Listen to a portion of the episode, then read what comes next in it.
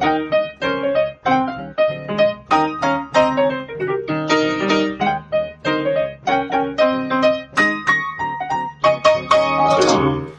herzlich willkommen zu Was denkst du denn? Mein Name ist Nora Hespers. Ich bin Rita Molzberger. Und wir haben heute einen Gast. Yay! Uli Sker ist da. Hallo Uli. Hallo ihr beiden. Es ist schön wieder bei euch zu sein. Wir haben uns auch sehr gewünscht, dass du nochmal kommst. Genau. Und wir haben auch ein Thema, äh, das glaube ich auch in deinen Arbeitsbereich reinfällt, nämlich es geht um Aufmerksamkeit. Also wir haben ja eine, ein soziales Netzwerksystem sozusagen, das ja genau damit spielt und ähm, um unsere Aufmerksamkeit Aufmerksamkeit buhlt oder wir mit diesem System um Aufmerksamkeit buhlen.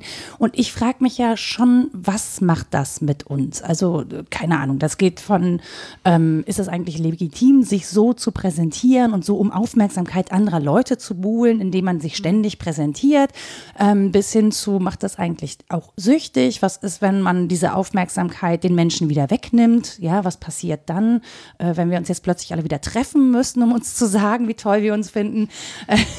Voll anstrengend. Und das dauert vor allen Dingen so lange. Ja, aber das ist ja tatsächlich ähm, sehr, sehr spannend genau an dieser Frage. Und deswegen dachte ich, komm, wir laden uns mal jemanden ein, der sich damit auskennt. Und deswegen haben wir die Uli hier. So, ähm, tja, mit welcher Frage wollen wir anfangen? Was, ich würde fast sagen, was macht diese oder warum machen wir das? Also warum sind wir so heiß und sehnen uns so nach Aufmerksamkeit? Oder tun das überhaupt alle? Naja, also Aufmerksamkeit ist ja, dahinter steckt ja der Wunsch, gesehen zu werden. Ne? Und das ist ähm, ein ganz normales Grundbedürfnis von uns Menschen. Wir wollen gesehen werden, wir wollen gespiegelt werden, schon von Geburt an. Ja, wir kommen ja auch gar nicht anders vor. Wir hatten das schon so oft auch in philosophischer, anthropologischer Hinsicht besprochen, dass Menschen in Bezügen zur Welt kommen, in Bezügen zu sich selbst, zum anderen und zur Welt und dann bildungstheoretisch versuchen, später ne, diese Bezüge ganz aktiv zu gestalten. Aber zunächst mal sind wir ja Geworfene in diese Welt und eben nicht allein, sondern äh, wir sind darauf auch angewiesen, dass wir Aufmerksamkeit erregen ne, und, und dass uns Aufmerksamkeit zuteil wird. Und ich glaube, dass sich das durchs Leben dann hindurchzieht, wobei ich auch interessant finde, wie das mit anderen Begriffen zusammenhängt und wie das so eingelagert ist in die jeweiligen Diskurse, in denen wir uns bewegen. Das ist nämlich, glaube ich, sehr unterschiedlich durch die Zeit. Und ich glaube, es ist ja auch sehr unterschiedlich, worauf wir aufmerksam machen möchten. Also klar, wenn ich ein Kleinkind bin, dann muss ich permanent auf mich aufmerksam machen, weil ich habe Hunger, ich muss Pipi, ich keine Ahnung, muss schlafen oder habe Blähungen und muss mich ja irgendwie mitteilen, ja, dass ich brauche Hilfe. So, das heißt, ich muss mich muss auf mich aufmerksam machen, weil ich ja Unterstützung brauche, sonst kann ich nicht überleben. Ja, und das ist ja nur ein Faktor, diese reale Unterstützung. Der andere äh, ist ja, es geht ja auch um äh, Zuwendung. Ja, und da sind wir schon bei den Begrifflichkeiten. Also wie grenzt man das voneinander ab? Aufmerksamkeit, Zuwendung, Anerkennung. Und das ist schon auch ein Grundbedürfnis, was wir mit auf die Welt bringen. Und da geht es nicht nur um die reine Versorgung, weil das alleine reicht nicht. Ja, und vor allen Dingen ändert sich im Lebensverlauf ja auch das Verhältnis von Bedürfnissen und Kräften. Ne, bei Rousseau heißt es, am Anfang ist man quasi nur Bedürfnis und kaum Kraft. Also natürlich hat man auch Kräfte, aber die sind noch sehr ungestalt. Und man hofft ja darauf, dass man im Lebenslauf irgendwie Kräfte gewinnt und andere Bedürfnisse entwickelt. Aber das Bedürfnis nach Aufmerksamkeit und wie du sagst, nach Anerkennung, das ist auch im Moment in der Philosophie und in der Erziehungsdebatte ein ganz spannender Begriff. Das bleibt ja, das ändert sich vielleicht ein wenig. Aber grundsätzlich fühlen wir uns darauf angewiesen. Wir sind eben nicht solitär und kommen so alleine klar. Und ich finde es ähm, zuweilen perfide, wie damit gespielt wird. Ja. Ja, ich frage ich frag mich halt gerade, klar, wir brauchen Aufmerksamkeit, wir wollen auf uns aufmerksam machen. Die Frage ist, was wollen wir davon? Ne? Also, wenn ich jetzt, keine Ahnung, ein Bild äh, bei Instagram hochlade und ganz viele Leute sagen, oh, das finde ich aber toll, das siehst du aber super aus oder was auch immer, das ist natürlich so eine Form von Selbstbestätigung, das finde ich erstmal gut. So, jetzt ist da so ein Algorithmus zwischengeschaltet, ja, der spielt zum Beispiel mein Bild gar nicht mehr bei allen Freunden aus. Das heißt, die sehen das nicht mehr, ich bekomme keine Aufmerksamkeit. Der Rückschluss ist bei vielen Leuten aber ja nicht, dass der Algorithmus sozusagen verhindert hat, dass die Aufmerksamkeit bekommen, sondern der Rückschluss ist ja, meine Freunde haben mich nicht mehr lieb. Also da gibt es ja so ganz seltsame, schnelle Bezüglichkeiten, die wir daraus bilden und die so dann auch unsere Stimmung beeinflussen. Naja, das kommt sicherlich auch drauf an. Ich glaube nicht, dass man das so äh, verallgemeinern kann. Wenn das natürlich so dahinter steckt, dass ich das mache, um jetzt möglichst viele Daumen hoch zu bekommen und ich brauche das so dringend für mich, um mich zu stabilisieren, dann würde ich natürlich wahrscheinlich auch als erstes denken, oh Gott, keiner mag mich mehr. Wenn ich aber eigentlich so in mir gefestigt bin und denke, ach, das ist schön, das Bild zu teilen, dann würde ich vielleicht mal denken, komisch, es wird wahrscheinlich gar nicht mal gezeigt bei, äh, bei meinen Freunden, deswegen können die das gar nicht liken. So. Mhm. Oder es gibt aktive und passive Formen des Widerstands. Also mhm. es wird vielleicht gar nicht wahrgenommen, weil alle das furchtbar finden. Das ist aber auch eine Rückmeldung. Das mhm. ist ja nicht mhm. resonanzlos. Ne? Wenn ich da in mhm. mir ruhe, kann ich vielleicht sogar Freude dran haben, dass ich mich damit der Welt ein bisschen entzogen habe, dass da eben nicht das eingetreten ist, was mhm. vielleicht erwartbar gewesen wäre. Aber es braucht die gefestigte Persönlichkeit dafür, um das auszuhalten. Und ich halte es für schwierig, dass wir sehr schnell zum einen die Diskurse von Aufmerksamkeit und Bewertung dieser Aufmerksamkeit mhm. zusammenbinden und nicht auseinanderhalten. Das ist ja das, worauf du hingewiesen hast, Nora. Das ist das eine, was schwierig ist.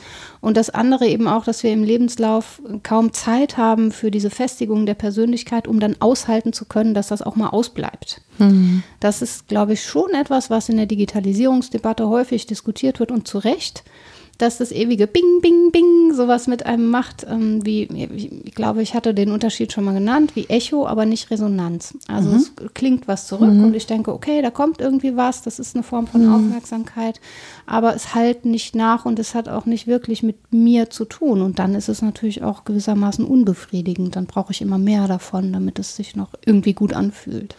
Aber wir lernen das ja schon in gewisser Weise, ne, dass das eine Währung ist. Also nicht nur außerhalb, also innerhalb von der Persönlichkeit, sondern auch innerhalb zum Beispiel von Unternehmen. Ne? Da sind Reichweiten und Rückmeldungen und Likes und so sind halt eine Währung. Das heißt, wir lernen ja schon irgendwie, dass Aufmerksamkeit konsumierbar ist und auch monetarisierbar. Wenn wir uns so, keine Ahnung, YouTube-Videos angucken und ähnliches, ne? Oder ich bin Influencerin und ähm, mach das, mach damit Geld oder so. Wir lernen ja schon, dass das eine ökonomisierbare Geschichte ist, dass das Währung ist.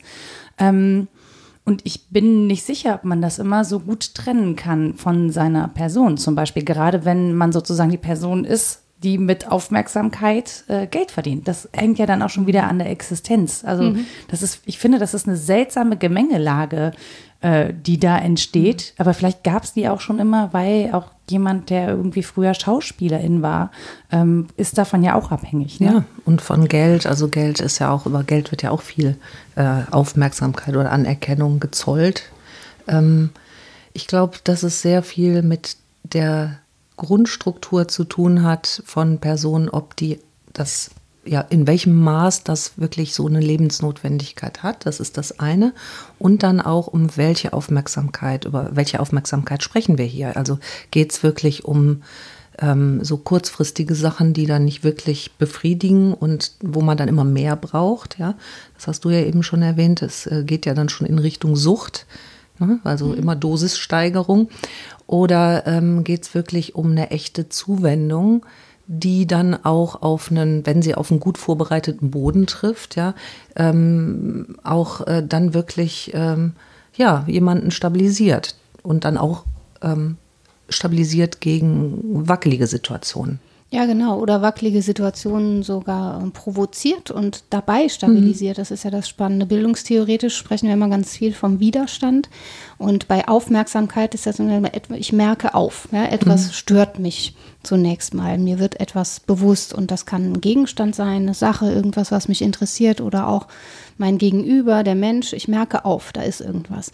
Und das heißt ja nun nicht, ich muss diesen Widerstand möglichst schnell überwinden und wieder zu meiner alten Ruhe kommen. Ich muss ne, den einsortieren, das Fremde irgendwie assimilieren und dann ist wieder gut. Sondern interessant ist ja dieser Prozess der Auseinandersetzung damit.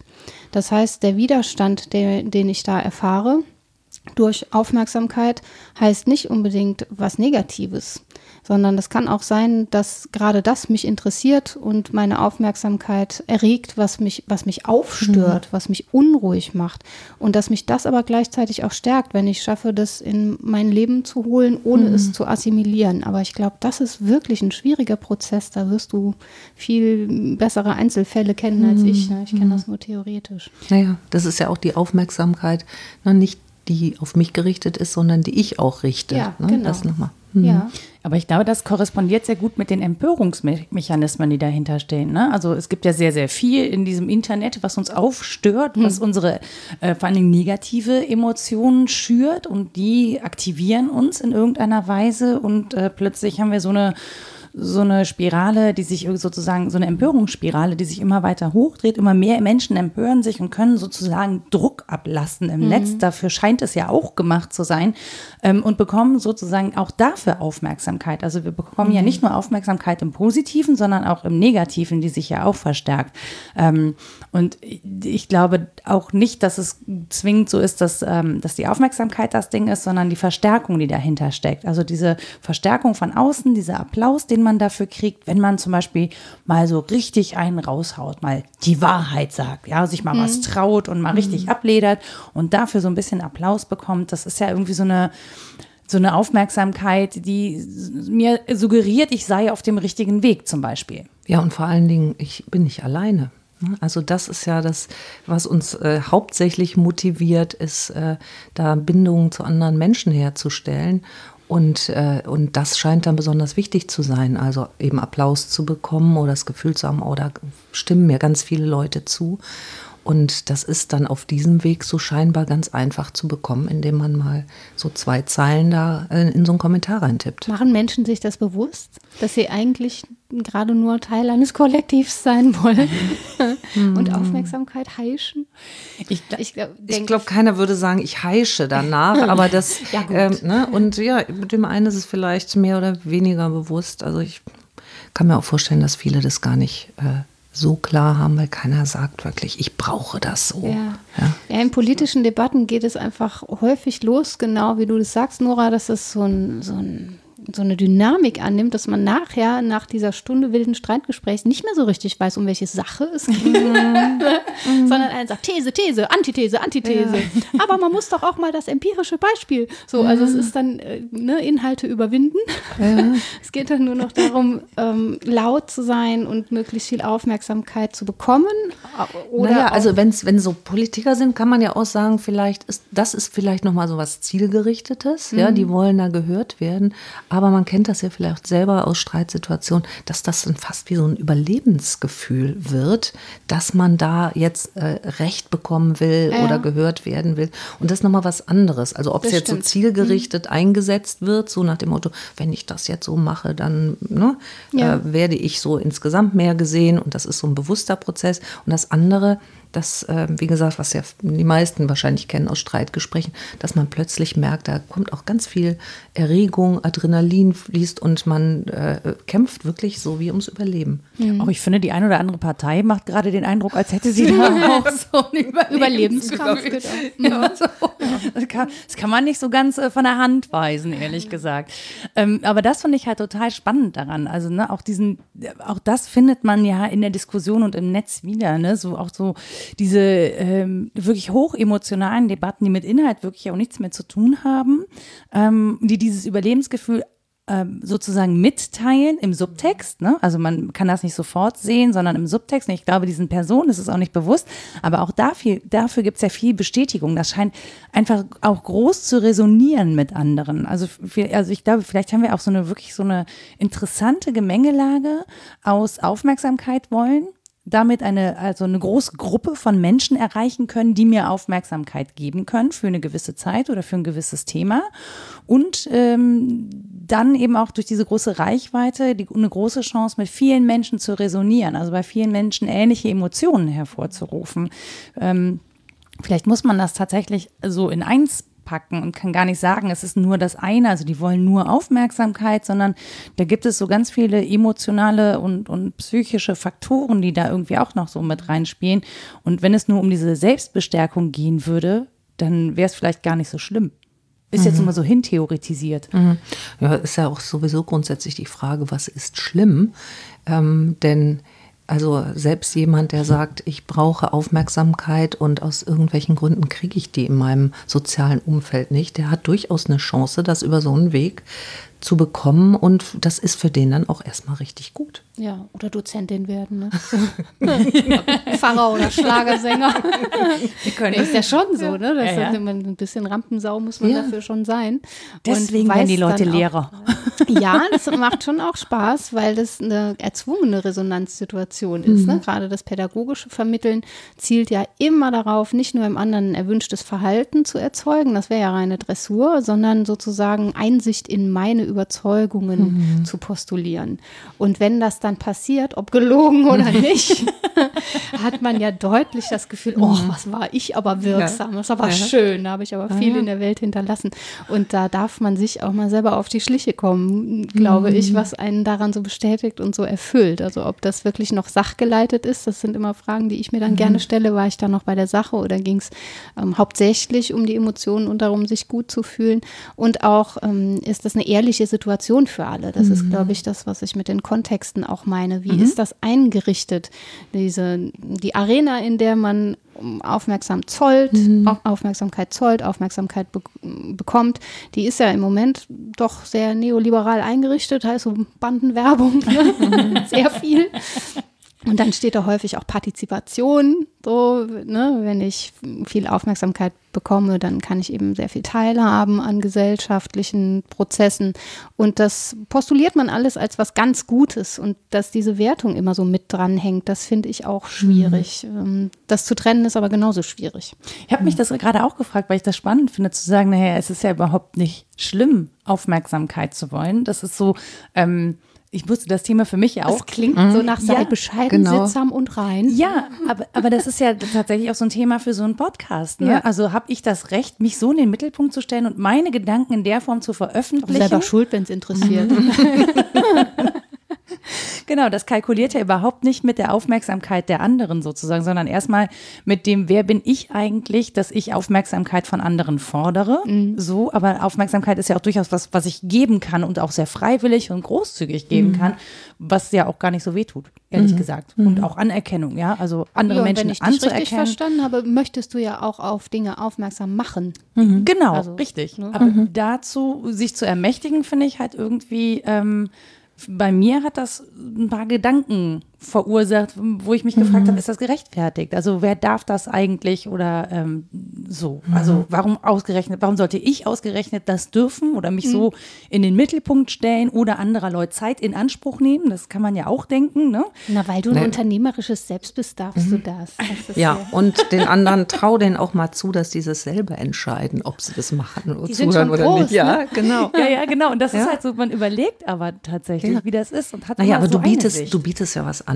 Und das ist ja, äh, die anderen können sich ja überlegen, ob sie das hören oder nicht. Ich würde es zwar empfehlen, weil es wirklich sehr interessant ja, ist, weil was du da machst. Ne? Aber äh, das ist ja wirklich ein Angebot, was du da hinstellst. Klar. Und natürlich ist das ähm, so das, was wir narzisstische Gratifikation nennen, auch ein Teil dessen, warum wir Dinge tun. Mhm. Ja, das, ja, ja. Äh, der ne, Narzisst, ist, auch der ist überhaupt eine interessante Figur. Ne? ja. ist, der ist ja nicht in sich verliebt, sondern in das Bild von sich. Mhm, genau. Und das finde ich so spannend, dass wir ja immer ein Bild von uns haben. Das ist auch bildungstheoretisch so interessant, ja. ne? wie wir mit unseren Selbstbildern umgehen. Und an denen fummeln wir rum und wollen jemand anders mhm. werden und haben so eine Vorstellung davon, wie es besser wäre. Und manchmal denke ich, ich würde so gerne klassifizieren in, aha, das ist eine Handlung, die mich näher zu meinem Selbst bringt und das ist eine, die mich von mir selbst wegbringt bringt, aber ich habe ja nur mhm. mein Selbstbild. Ich habe ja mein Selbst gar nicht zur Hand. Ich mhm. Habe es irgendwo verlegt, vielleicht finde ich es Also ich bin ja nur in den Reflexionen und Spiegelungen der anderen und auch meiner selbst überhaupt vorhanden. Ich kann mir ja nicht mal selber auf den Rücken gucken. Also nur mit sehr viel Mühe. Wollte ich gerade sagen, dann machen wir ordentlich Yoga, dann klappt das nee, auch. Nee, läuft schon. Aber das, selbst das ist ja nur eine eingeschränkte Perspektive. Und kürzlich sagte jemand ähm, neben mir, wir gingen zusammen am Spiegel vorbei und er sagte, huch, du siehst im Spiegel ja ganz anders aus als in echt. Ich so, bitte? Bitte was? Das hat mich total fertig ja, gemacht. Also, wie sehe ich denn ja. jetzt in echt aus? Also ne, diese Verschiebung von Selbstbildern mhm. und Selbstwahrnehmung, mhm. die kann ja doch sehr nervös mhm. machen. Deswegen finde ich es so interessant, sich mal auf Video zu sehen, weil man dann ja erst die komplette Gesprächsmimik und, und Gestik mhm. sozusagen überhaupt wahrnehmen kann, wenn man sich von außen betrachtet. Ich kann noch so viel in den Spiegel gucken. Ich sehe das in der Form nicht, wie das mir von mhm. außen gezeigt wird. Und als ich das das erste Mal gesehen habe, habe ich mich wirklich so krass erschrocken, dass ich drei Tage gebraucht habe, um auf diese dieses Bild klarzukommen, das ich in einem Fernsehbildschirm abgebe. Erschrocken finde ich, ich schäme mich einfach direkt. Ich erschrecke mich gar nicht. Ich erst, hab- schäme Ich denke mich immer, das bin ich nicht. ich denke, das Auch bin ich eine nicht. gute Und dann mache ich Methode. so ein hat so ein, so ein? Geräusch. So, oh, oh. Die Frau sieht mir aber ähnlich. Das ist wahrscheinlich so ein bösen Zwilling, der dann immer auftaucht. Ja, kann schon sein. Ja, aber das ist ja, das ist ja schon sehr spannend. Ne? Also wir versuchen ja in, gerade so in sozialen Netzwerken ein bestimmtes Bild von uns auch nur nach außen zu geben. Also ich weiß, Menschen machen das, aber ich würde zum Beispiel nicht auf die Idee kommen, mich da heulend zu zeigen. Ja, das sind so intime Situationen, die würde ich persönlich nicht nach außen tragen. Es gibt Menschen, die veröffentlichen das aber und sagen, naja, ihr sollt mich nur, nicht nur dann erleben, wenn ich gut drauf bin, sondern erlebt mich doch auch, wenn ich schlecht drauf bin. Aber in dem Moment, wo man das veröffentlicht, bekommt das halt einfach eine andere, das ist was anderes. Das wird zu was anderem. Das, weil das zum Beispiel natürlich bei anderen auch ähm, Emotionen auslöst. Ne? Also welches Recht habe ich denn eigentlich bei anderen negative Emotionen auszulösen durch deren Aufmerksamkeit oder Vielleicht freuen die sich oder ja auch, so. dass es dir schlecht geht, endlich mal. Ja, wer deine Freunde hat, der braucht nämlich keine Feinde mehr. So. Ich dachte gerade noch so ein bisschen an das Gute im Menschen, aber gut, zerstört das ruhig. Doch nicht mit uns. Naja, also man kann sich ja grundsätzlich fragen, warum postet man Fotos von sich, egal ob glücklich oder unglücklich. Ja. Äh, was steckt da eigentlich hinter? Habe ich das ne? Recht, die anderen fröhlich Genau. zu machen? Entschuldigung, vielleicht Auf möchten keinen die Fall. melancholisch bleiben. Ja, das ist ja stimmt. die gleiche Ja, ja, Frage, das ist ja auch häufig gar nicht, geht es ja darum, die anderen fröhlich, sondern neidisch zu machen. Zu sagen, Das ist mies. ja, klar. zu sagen, guck mal hier, wie, toll es mir gerade geht, äh, wo ich gerade bin und äh, wie gut ich aussehe. Hier ist mein gutes Leben, aber man möchte nicht, dass sie missgünstig werden. Nein, das nein, ist das Dumme daran. nein, nein, sie wollen neidisch Neid. sein, aber nicht missgünstig. Aber das ist gemein. Ja, ja. Ja, Ja, aber das, ja, aber so ist so. das, oder? Mhm, Finde ich auch. Also Hier ist, ist mein dir das neu? Mein Ja, Haus, mein. Boot, mein, der Genau. hat doch schon die Werbung mitgespielt Mein in Pferd. den 90ern. oder Ja, aber ich konnte das als Intention nie ernst nehmen. Ja. Aber ja, doch, es geht ja wirklich darum, wie, wie du schon eben sagtest, ne? die Neid ist ja dann auch eine bestimmte Form von Aufmerksamkeit. Und Missgunst dann bitte nicht, weil das ist dann so negativ. Aber Neid heißt ja eigentlich, du machst da was ganz Tolles. Und vielleicht manchmal dient es auch dazu, wenn man selber gar nicht so sicher ist, ist das jetzt wirklich so toll? Oder es wird erst dann toll, wenn die anderen das auch bestätigen. Man hat vielleicht schon das Gefühl, das ist gut, aber je mehr Leute das noch bestätigen, also das Spiegeln, ja, ähm, bekommt das dann erst nochmal so eine Wertigkeit. Das wäre ja das, was ich klassisch unter Mitteilen, also sich mitteilen mit anderen, ne? Das, was man so erlebt, mit anderen teilen, wenn die schon nicht dabei sein können. Ne? Wenn ich in Urlaub fahre zum Beispiel, ähm, dann will man vielleicht andere miterleben lassen, teilhaben lassen. Ähm, äh, es kann natürlich sein, dass die dann auch neidisch werden. Das wäre aber zum Beispiel nicht meine Intention in der Regel, sondern ich würde einfach sagen, guck mal, das ist so schön hier, ich möchte euch das einfach zeigen und ihr könnt gerade nicht dabei sein, deswegen Wie schön für euch, dass ihr das sehen dürft, dass ihr nicht dabei sein dürft. Nein, Du kannst es ja nicht verhindern, was die anderen fühlen. Das ist ja egal, Ja, was deine Absicht eben. ist. Was die anderen fühlen, äh, das. Äh, Nette Intentionen kannst du haben, aber du bist halt trotzdem ein mieser Mensch. Nein, ist ja Quatsch. Aber wenn wir über Aufmerksamkeit sprechen, müssen wir ganz klar auch über Anerkennung sprechen, glaube ich. Denn die Aufmerksamkeit selbst ist ja noch nicht das, was die meisten zufriedenstellt. Also da ja, es gibt ja auch negative Eben, Aufmerksamkeit. genau. Und dann welche, die mich wirklich einbremst und ähm, die mich irgendwie zweifeln lässt an mir und die mich eben nicht bestätigt, sondern das meiste davon ist schon auf Anerkennung hingerichtet, würde ich sagen, oder? Ja, also sehe ich genauso. Also das ist das positive Ziel und auch eine negative Aufmerksamkeit.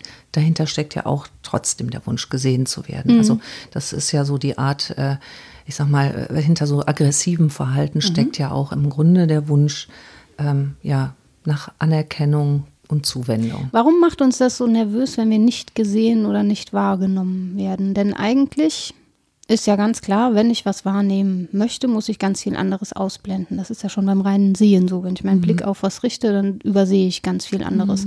Das heißt, ich müsste den anderen doch gut zugestehen können, okay, die sind jetzt nicht auf mich konzentriert, die gucken sich was anderes an, sind jetzt gerade nicht aufmerksam, ist aber nicht schlimm, das ist einfach in der Natur der Sache. Warum beleidigt uns das narzisstisch so sehr, wenn die das nicht tun? Das kommt sicherlich auf die Situation an äh, und vor allen Dingen auf den eigenen Selbstwert. Also wie stabil ist der? Kann ich das aushalten? Kann ich das mal so für eine Situation aushalten, dass ich nicht gesehen werde, sondern kann ich das auch nachvollziehen, dass was anderes jetzt im Mittelpunkt steht?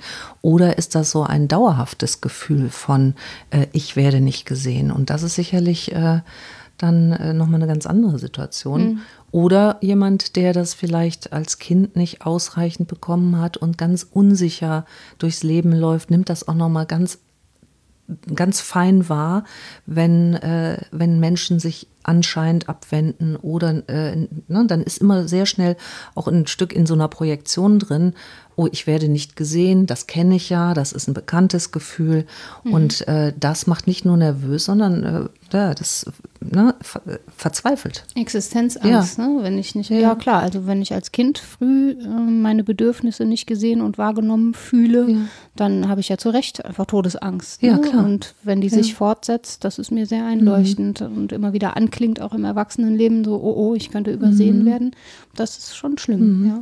Aber mhm. es geht ja vielleicht auch einfach um Isolation, ne? also dass man einfach das Gefühl hat, man hat den Kontakt zu anderen Menschen verloren, man fühlt sich isoliert, man fühlt sich einsam einsam, wenn eben von außen gar nichts kommt und einen gar nicht in irgendeiner, also wenn nichts resoniert, ne? wenn da, wenn ich nicht Anklang finde bei anderen in irgendeiner Form, es müssen ja auch gar nicht viele sein, es gibt ja Menschen, die einfach nur bei, also den Anklang von bestimmten Personen brauchen, von einer bestimmten Personengruppe, das können auch wenige gute Freunde sein oder so, ähm, aber ich glaube, nicht viele Menschen kommen damit klar, einsam oder sich mhm. einsam oder alleine zu fühlen. So mhm. mal ganz davon abgesehen, wie das ist, einsam oder alleine zu sein. Ähm, aber ich, und ich glaube, in dem Moment, wo das überall verfügbar ist und ich vor allen Dingen parallel sehe, ich bekomme keine Aufmerksamkeit, dafür bekommen aber sehr viele andere Menschen sehr viel mehr Aufmerksamkeit. Ähm, macht das ja auch so einen Konkurrenzkampf. Also das macht es mir ja noch deutlicher, wie unwichtig ich bin. Ich glaube, das kann schon kann schon an so einem Selbstwertgefühl nagen. Ja, es dann zu schaffen, zu sagen, na, ich weiß gar nicht, ob Partizipation und Teilhabe überhaupt ähm, mit euch will ich nicht mehr spielen sind, was ich brauche, oder ob das nicht gerade ein Oktroi ist, dem ich mich auch in gewisser Weise freiwillig entziehen würde. Das fordert schon mhm. sehr viel Stärke. Das mhm. stimmt. Mhm. Ja, und es kommt auch wirklich immer auf das Individuum an, von welcher Perspektive wird das betrachtet. Wenn du jetzt zum Beispiel sagst, die anderen, die kriegen ganz viel Aufmerksamkeit und ich nicht, ähm, das ist ja erstmal eine Wahrnehmung. Ob das so ist, bleibt ja dahingestellt. Und das. Ähm, ja, ich kann ja Herzchen zählen zum Beispiel. Also ich habe ja wirklich, ich habe ja äh, quantitativ. Erklär mir das mal gerade. Herzchen zählen. Naja, so. bei Facebook oder Twitter okay. oder so. Also ich könnte, könnte ja Herzchen zählen. Ne? Ich das ist ja Poesiealben.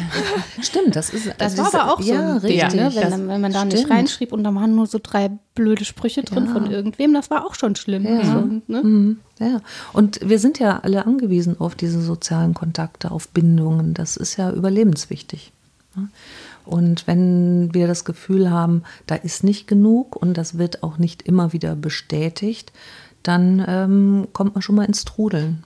Im Job haben das viele, ne? das habe ich kürzlich gelesen, dass wenn die Anerkennung fehlt mhm. oder die gefühlte Anerkennung, dann fangen die an, so Sachen zu machen wie Heftklammern und Radiergummis zu klauen. Ja. um irgendwie, ja. ne? Ja. Wie so Raudis. Ja, das 14. ist sich was nehmen. Ne? Das, also genau, ich kriege hier nicht genug und das steht mir aber zu und dann mache ich das mit Dingen. Und das ist ja dann fast noch lustig, aber äh, das ist auch im traurig, ja, ja, ne? aber irgendwie ähm, das wirklich Traurige ist ja, dass Menschen krank werden darüber. Ja. Gerade auch auf der Arbeit, wenn die Anerkennung fehlt und ich finde, hier in Deutschland haben wir immer noch sehr eine Kultur von, es wird nur dann was benannt, wenn es äh, falsch ist und das Richtige ist so selbstverständlich.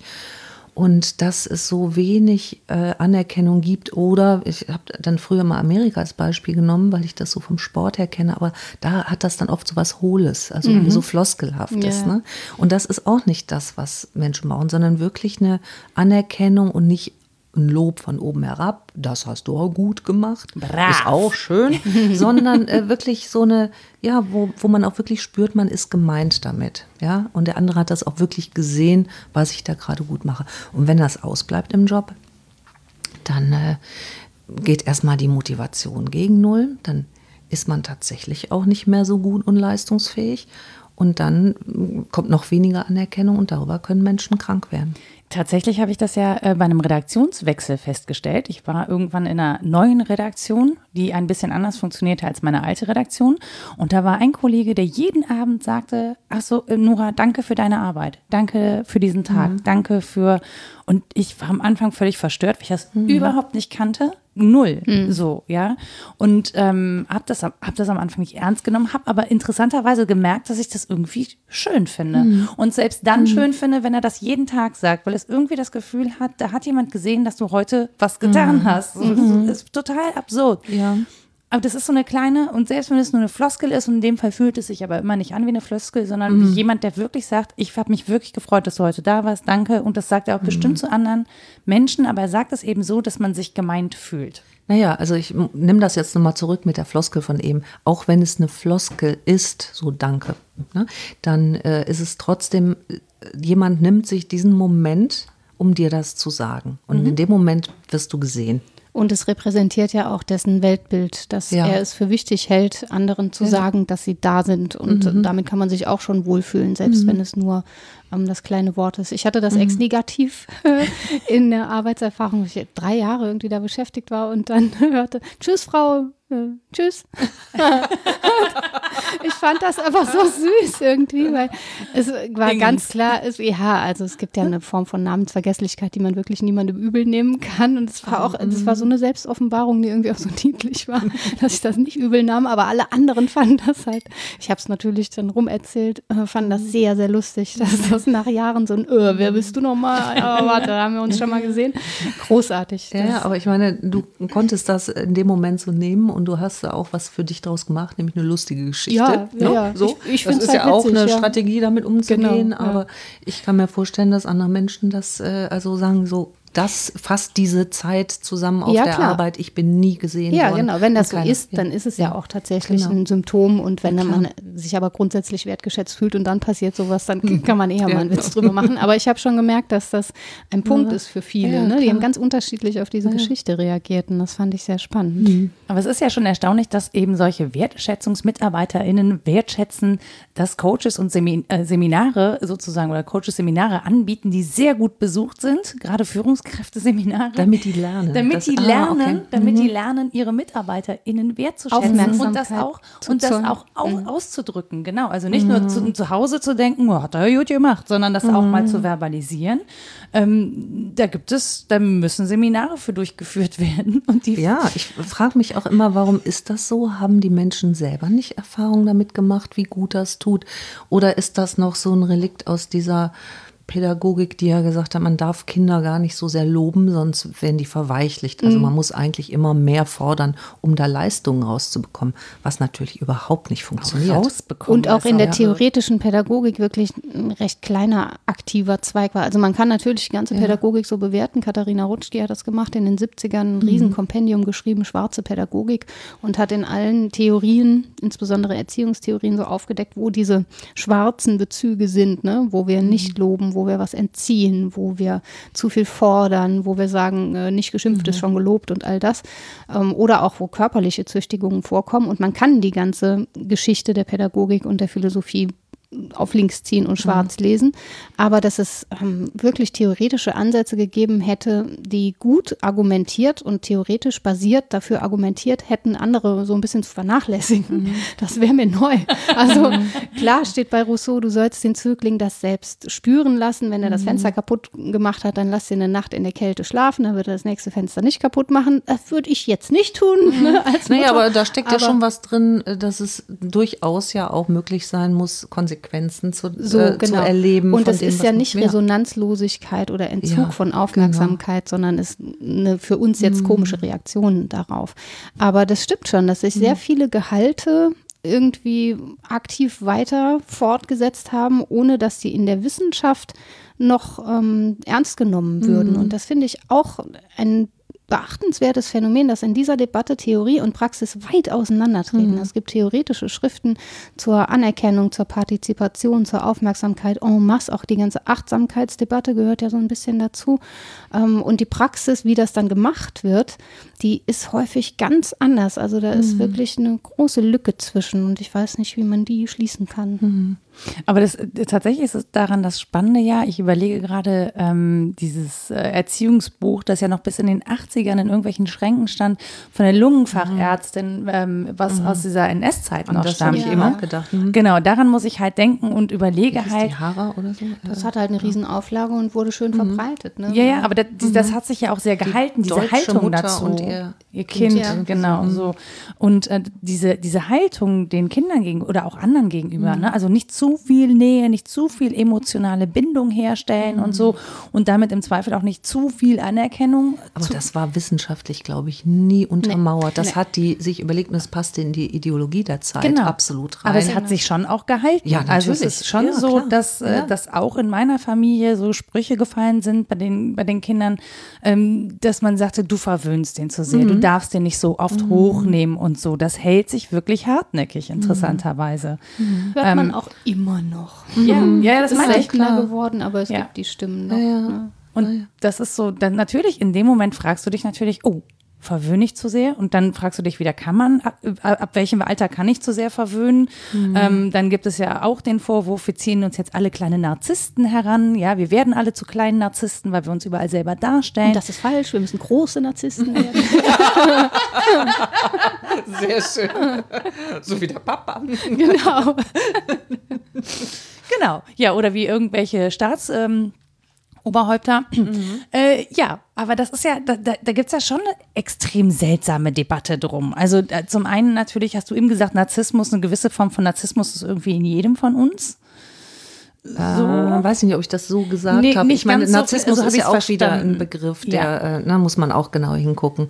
Ähm, äh, du hast das ja eben schon mal gesagt mit dem, das ist nicht Selbstliebe, sondern ähm, das ist so Liebe in das, äh, das Bild, Bild. was man Genau. an sich hat. Und im Grunde so ein Narzissmus, dahinter steckt ja eigentlich auch eine große Unsicherheit. Ja, also ne, natürlich Selbstliebe, das ist in sollte in jedem von uns sein und das ist was sehr Positives, Selbstliebe, Selbstwert. Und wenn das nicht vorhanden ist, dann kann es eben zu so Kompensationsmechanismen kommen und dann spricht man eher von Narzissmus. Okay, aber das jetzt dieses, ähm, trotzdem dieses, äh, keine Ahnung, aber wie unterscheide ich denn dann Selbstliebe und Narzissmus Amour anhand? propre und äh, Amour de soi. Das ist auch schon von, von äh, Rousseau. Und er sagt, es liegt an den gesellschaftlichen Zusammenhängen. Es ist Selbstliebe oder Eigenliebe. Also achte ich darauf, ob ich mich nur gespiegelt in den anderen positiv sehen kann und ob ich so Wirksamkeit entfalte, weil funktional. Oder geht es da wirklich um mich? Und natürlich ist das schwer auseinanderzuhalten, gerade wenn wir immer in Bezügen äh, sind. Aber wer sich da selbst auf die Schliche kommen will oder auch anderen, hat, glaube ich, schon Kriterien, nach denen man vorgehen kann. Also wenn man zum Beispiel immer die Frage stellt, wem dient das jetzt? Oder was steht dahinter? Warum vollziehe ich diese Handlung? Dann kommt man schon auf unterschiedliche Antworten, ob es um Selbstliebe oder um Eigenliebe oder Selbstverliebtheit geht. Was ja grundsätzlich auch noch nichts Furchtbares ist. Mein Gott, Menschen können selbstverliebt sein, bin ich bestimmt in vielen Punkten auch.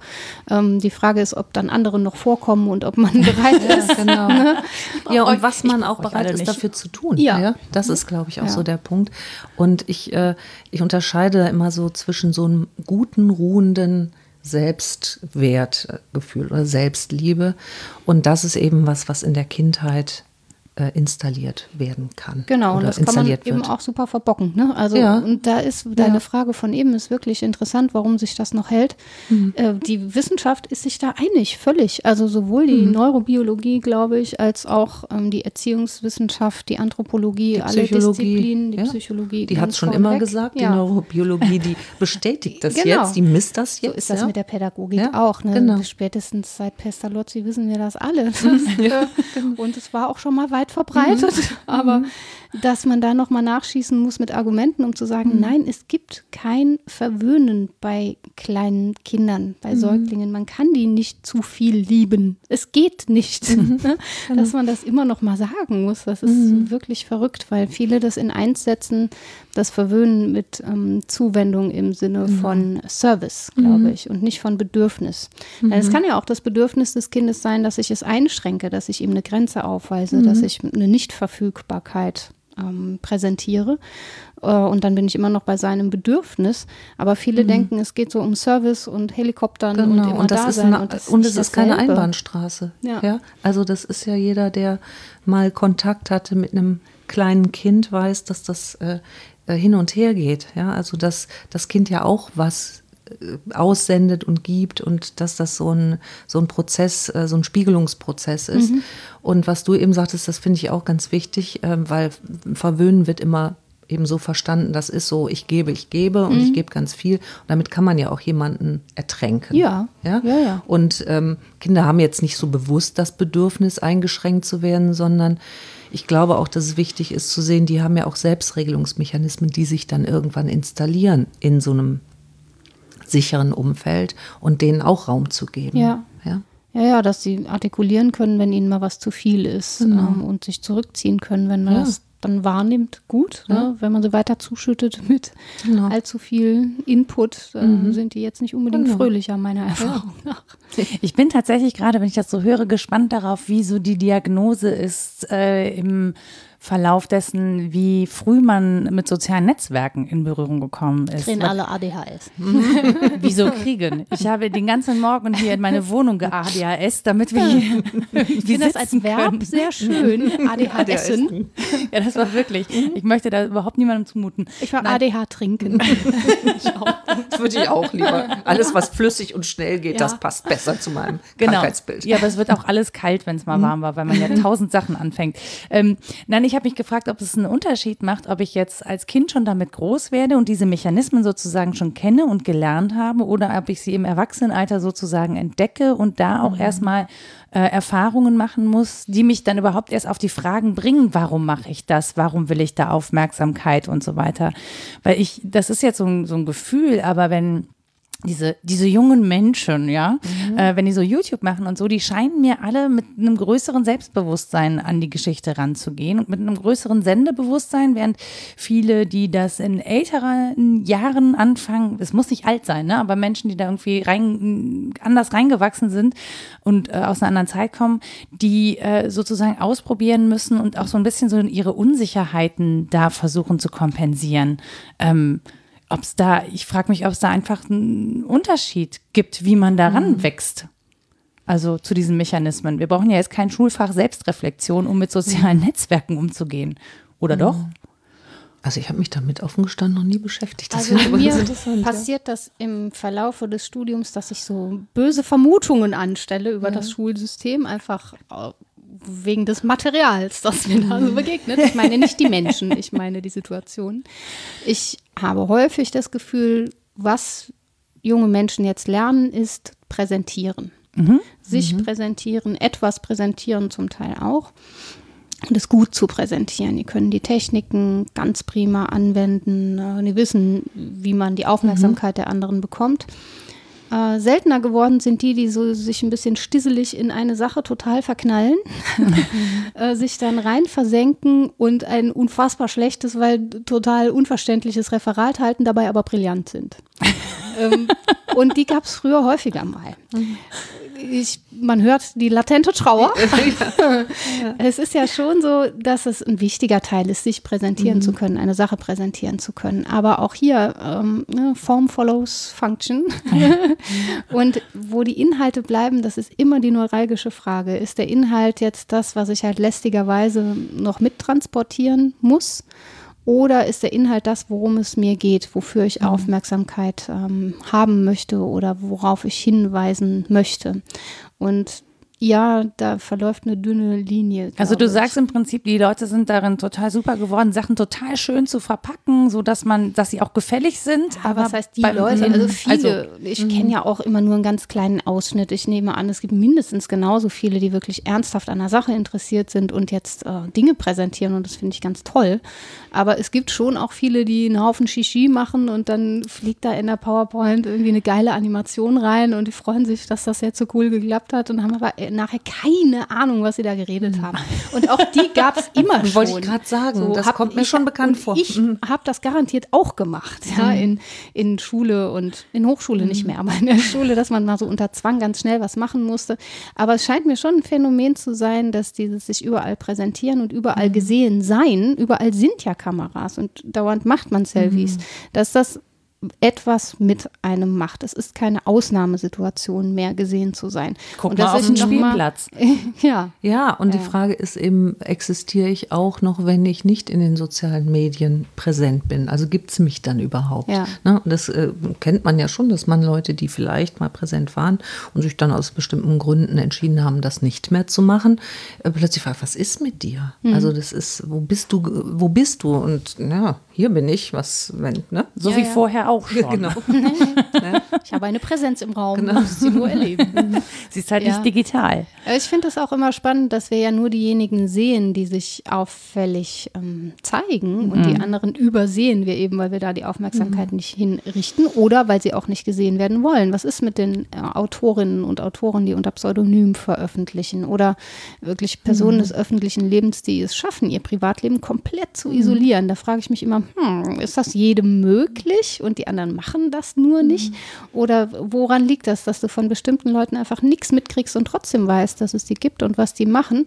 Und ähm, warum genügt denen das auch? Also ich kenne Menschen, die, ähm, boah, die würden mich jetzt echt hassen, wenn ich Namen sagen würde. weil es, ja, und zu Recht auch, weil sie es schaffen, ihre Existenz komplett anonym zu führen und aber tolle Bücher zu schreiben, zum Beispiel.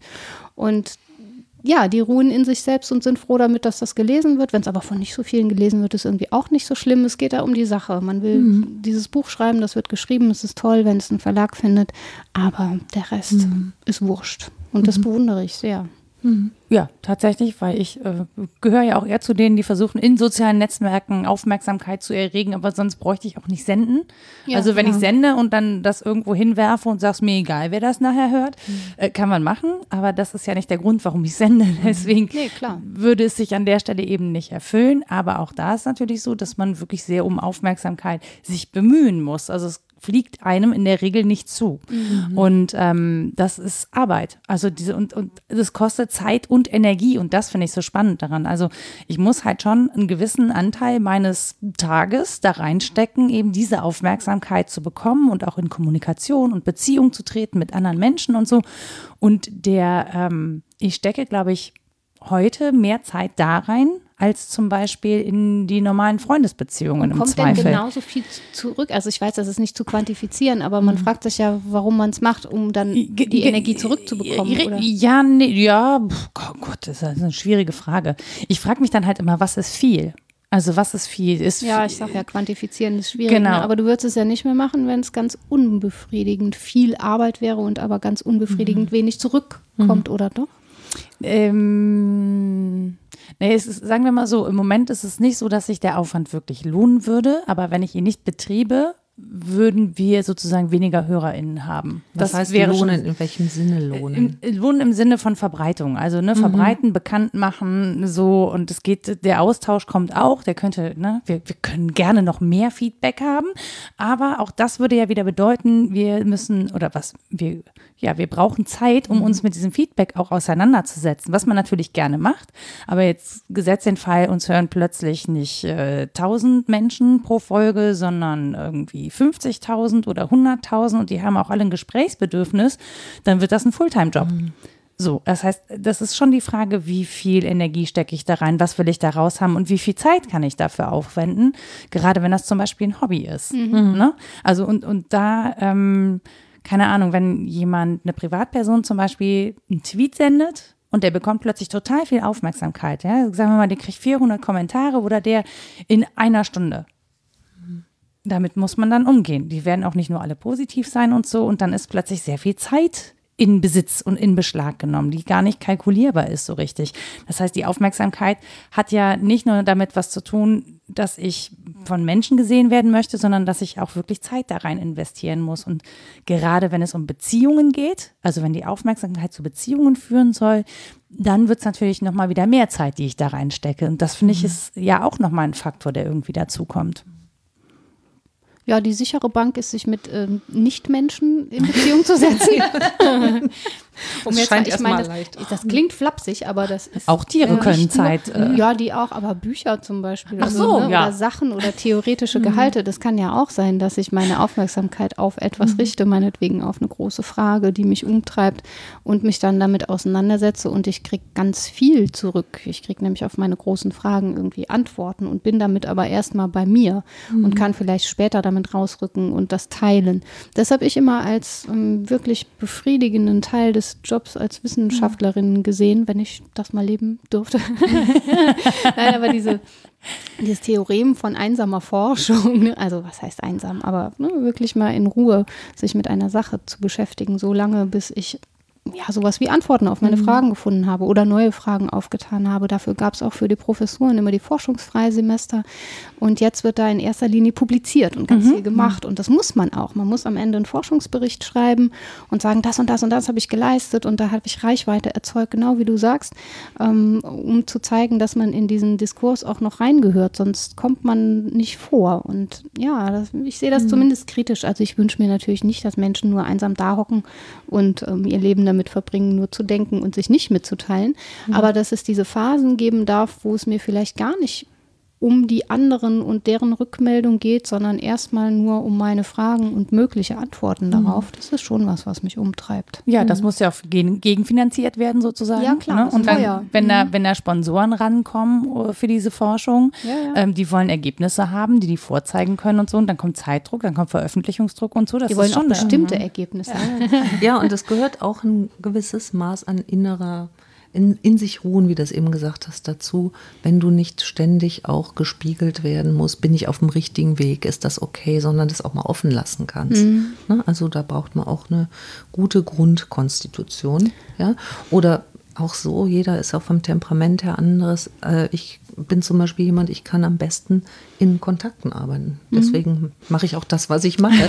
ne? Also, weil ich bin einfach ein Mensch, ich brauche äh, immer wieder in, in Beziehung zu sein. Und so diese Vorstellung, ähm, wie du das gerade beschrieben hast, kann ich mir, ne? das Für ich mich ist nicht die so. auch nur attraktiv, wenn ich danach wieder in die Lehre gehe. Ja, also dieses, diese Zusammenbindung von Forschung und Lehre finde ich extrem attraktiv, dass man dann wirklich was mitteilt und in den anderen auch hört, ob das sinnvoll war, wenn dich alle angucken wie Alter. Was? Dann weißt du auch, okay, das war vielleicht ein etwas abgedrehter Gedanke. Die hat Also, doch heute Morgen um 4.30 Uhr wieder ja, Eichhörnchen letztendlich gefüttert. kommen wir alle nicht ohne das aus. Und der- Genau, ne, und das bei macht es ja auch schön, ja, das genau. Miteinander. Aber wenn es ständig nur ein Miteinander gibt und ein Ping-Pong von Aufmerksamkeitsdefizit ähm, Genau. Defizit und Aufmerksamkeitsheischen, dann äh, finde ich das halt sehr anstrengend. Aber ich fand deine Frage, Nora, noch echt ähm, bedenkenswert. Kann man das im Erwachsenenalter aufholen, sozusagen, wenn man das als Kind verpasst hat, wenn einem das entzogen wurde? Wie ist denn das? Als Erziehungswissenschaftlerin würde ich sagen, also da ist schon wirklich viel verpasst. Das ist sehr, sehr schwer aufzuholen. Das ist schwer aufzuholen und wahrscheinlich ist es nie wieder ganz Ist so, ne? aufzuholen. Mhm. Also das, was wir in der Therapie machen, ist ja ein Versuch, oft ähm, da ähm, die Menschen, die eben diese Anerkennung und Zuwendung nicht bekommen haben oder nicht ausreichend bekommen haben, ähm, denen ähm, Möglichkeiten an die Hand zu geben, zum Teil eben auch dadurch, dass sie das in der Therapie mal erfahren und mit diesem Gefühl in Kontakt kommen, aber dann letztendlich auch selber ähm, so das in sich finden zu können und sich geben zu können. Also da kommt ja dieser Begriff von dem inneren Kind, also da erstmal wahrzunehmen und ausdrücken zu können, das hat mir gefehlt. Ähm, das brauche ich. Dann festzustellen, was mache ich im, als Erwachsener, um das so zu bekommen? Ist das befriedigend oder was davon ist hilfreich? Was davon ist vielleicht gar nicht so hilfreich, sondern führt eben, wir haben eben über die Aggression gesprochen, genau zum Gegenteil. Und dann eben durch so ähm, Mechanismen auch zu lernen, wie kann ich mich selber annehmen und lieben. Aber wie du schon gesagt hast, ist es ähm, ein ganz schwieriger oder langer Prozess. Es geht, man hat da Spielräume, aber so ganz heile werden. Ja, das ist schwierig. Ne? Also je tiefer die Ja, ja. Verletzung sitzt oder je größer der Mangel da ist, Ja. ähm, ist das wahrscheinlich nicht. Was das für eine Erfahrung sein muss, wenn man auch im Erwachsenenalter zum ersten Mal das Gefühl hat, gesehen, ja. gehört zu werden. Das ist ja kein Wunder, dass sich alle in die Therapeutin verknallen. Ne? Ja, ja, und es sind aber auch für mich immer wieder berührende Momente, wenn ich das so spüre, weil dann, dann, wenn das so, so sichtbar wird, da äh, hört jemand was zum ersten Mal gerade. Mhm. Wirklich so. Und, oder beziehungsweise kann es auch wirklich so nehmen. Und das äh, sind wirklich ganz berührende Momente. Ne? Ja. Also das, was für mhm. andere so selbstverständlich ist, ne? so was sie so kennen. Ne? Ja. Ich habe das ja wirklich nur im ganz Kleinen, dass sich Menschen vielleicht zum ersten Mal wirklich von einer Sache berührt mhm. fühlen, weil sie jemand ihnen mit Werf mhm. auf den Tisch knallt und sagt, hier ist super, kommen Sie mal, lesen Sie das, das ist ganz toll. Ich drehe dann auch ein bisschen durch manchmal.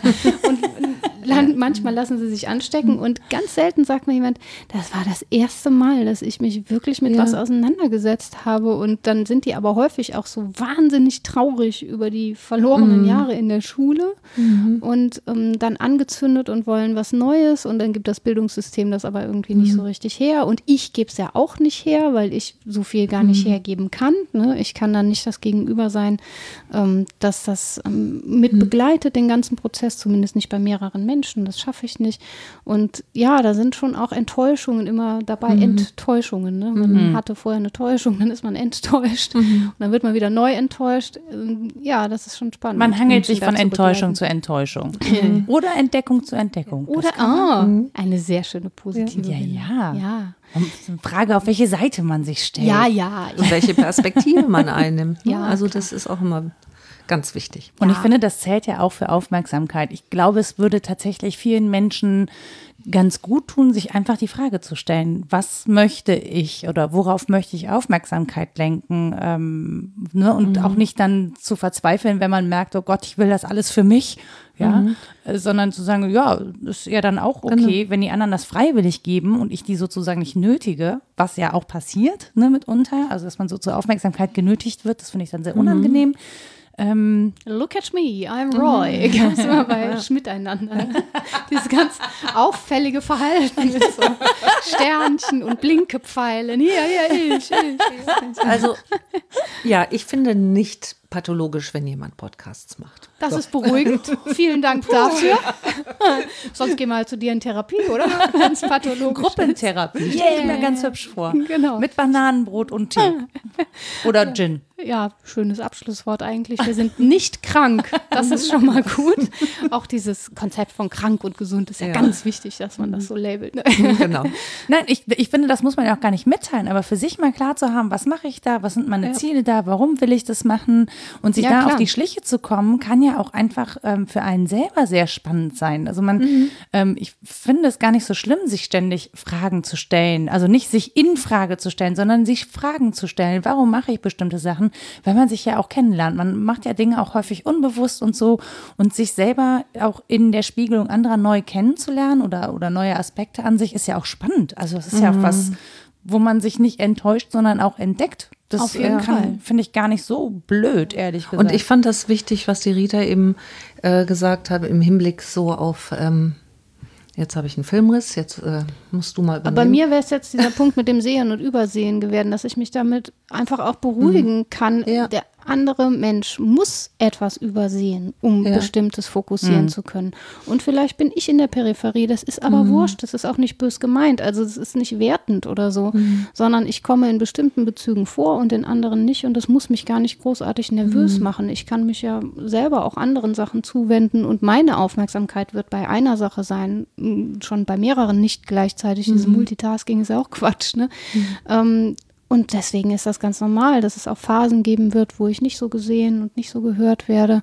Aber es muss mich vielleicht nicht total nervös machen. Ja, und jetzt weiß ich auch wieder, was ich sagen wollte. Es ging so um die Frage, ist das okay oder ne, sich selbst immer zu fragen, warum mache ich das jetzt? Und ist das okay festzustellen, ich mache das, weil ich damit Anerkennung, Aufmerksamkeit brauche? Ja, das ist okay. Aber gleichzeitig auch immer wieder zu gucken, was mache ich da?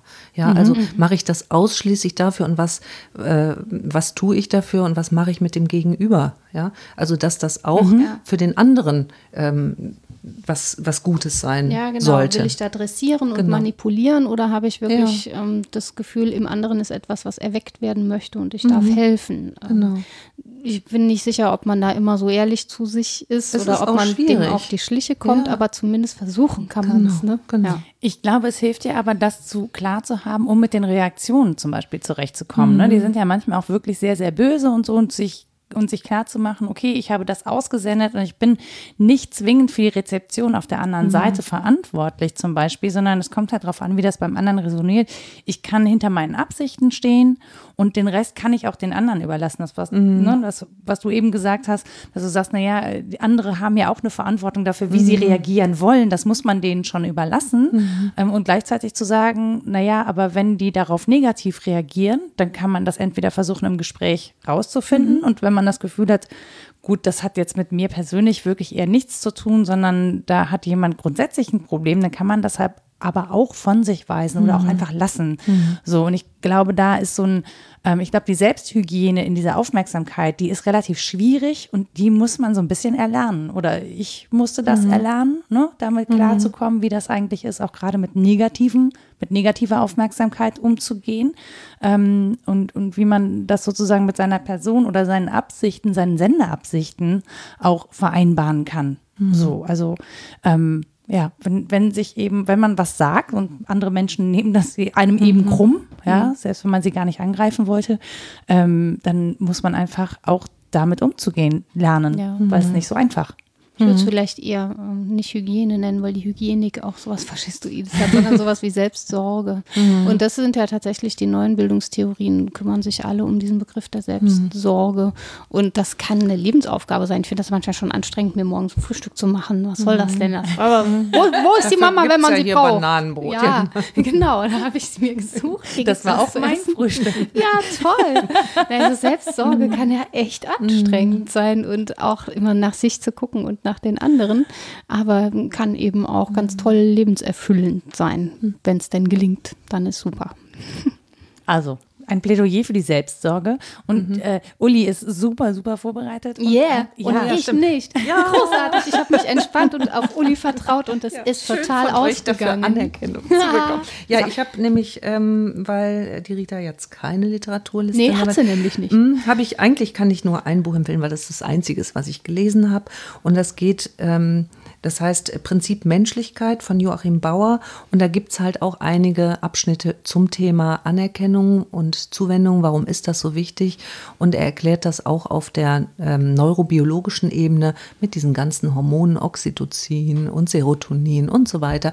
Und ähm, das finde ich aber trotzdem ganz spannend, ne? weil der bestätigt ja das, was die Pädagogik und die Psychologie schon lange wussten. Das macht er immer. Das hat er in Hm, das- der Schule auch gemacht. Deswegen mögen wir ihn ja auch so. Und er erklärt das ganz schön und allgemeinverständlich und ähm, bringt das halt in den Zusammenhang, dass es letztendlich darum geht, dass wir nach Bindung suchen, nach dem Miteinander und nicht nach Konkurrenz und ähm, so Kampf mit den Ellbogen. Das Ja. finde ich da eigentlich sehr positiv dran. Du hast aber da noch andere Sachen draufstehen, die du gesagt hast, wo du nur Auszüge Ja, die, kennst. äh, die Frau Schütz, Astrid Schütz, je selbstsicherer, desto besser, Fragezeichen, Licht und Schatten positiver Selbstbewertung. Da habe ich auch Ausschnitte von gelesen. Und das ist jetzt nicht so ein äh, Selbsthilfebuch offensichtlich, sondern ähm, da geht es eben auch um, um Selbstbewertung und äh, ja, Selbstsicherheit, so diese Begrifflichkeiten. Gut.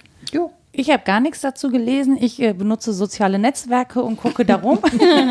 Rumgucken finde ich auch sehr schön. Ich muss Fast auch gestehen, ich habe es mir vorlesen lassen. Das gibt es nämlich auch als Hörbuch. Nee. Und da kann ich manchmal auf Autofahrten, auf längeren, äh, das finde ich sehr angenehm. Wenn du das kannst, meine größte Anerkennung, dann merke ich mir leider nichts. Ich schlafe okay, auch ein, das ist im Auto ganz schlecht. Ja, ja. Das stimmt. Und du schläfst doch auch manchmal. Ich schlafe oder? eigentlich äh, regelmäßig zu Hörbüchern ein, außer ich höre die im Auto, da verbiete ich mir das. Beruhigend. långt. Ich danke dir sehr, sehr herzlich für die Ich Zeit auch. und Ja, sage ich noch schnell, wieder schön bei euch. Ja, ähm, wo ihr uns erreichen könnt. Und zwar könnt ihr uns eine Mail schreiben an rita etwas denkst du denn.de oder nora etwas denkst du denn.de. Ihr findet uns bei Twitter unter wddd-podcast. Schenkt uns da gerne eure Aufmerksamkeit. Und Anerkennung und Anerkennung und Zuwendung und Liebe und was ihr sonst noch so Bauchpinseln, Bauchpinseln. was ihr sonst noch so zu geben habt oder übrig habt. Wir nehmen auch Reste von Aufmerksamkeit. Restaufmerksamkeit. Abgestandene Restaufmerksamkeit. Ja, auch bei Facebook. Äh, da sind nicht so viele von euch, aber ist auch nicht so schlimm. Wir kommen damit klar. Ihr könnt uns auch Kommentare da lassen bei wasdenkstudenn.de. Und wir würden uns auch freuen über Aufmerksamkeit in iTunes, Spotify und ähnlichen Netzwerken, wo ihr uns so hört, weil wir brauchen eure Sternchen, Bewertungen, äh, lieb verbalen da. Liebkosungen, damit andere Menschen uns auch finden können. Es, also vorausgesetzt natürlich, ihr wollt mitteilen, dass es uns gibt, dass ihr uns hört und äh, dass das vielleicht anderen Menschen auch Spaß bereiten könnte. Wir sind da produktiv schizophren. Ne? Wir kritisieren die Sache und machen das am Ende dann doch. nee, du kritisierst die Sache, ich mache das am Ende doch. gut, gut. Und dann würde ich sagen, viel Spaß bei euren Versuchen, Aufmerksamkeit zu erregen. und bis zum nächsten Mal. Tschüss. Danke, Uli. Ja, tschüss. tschüss.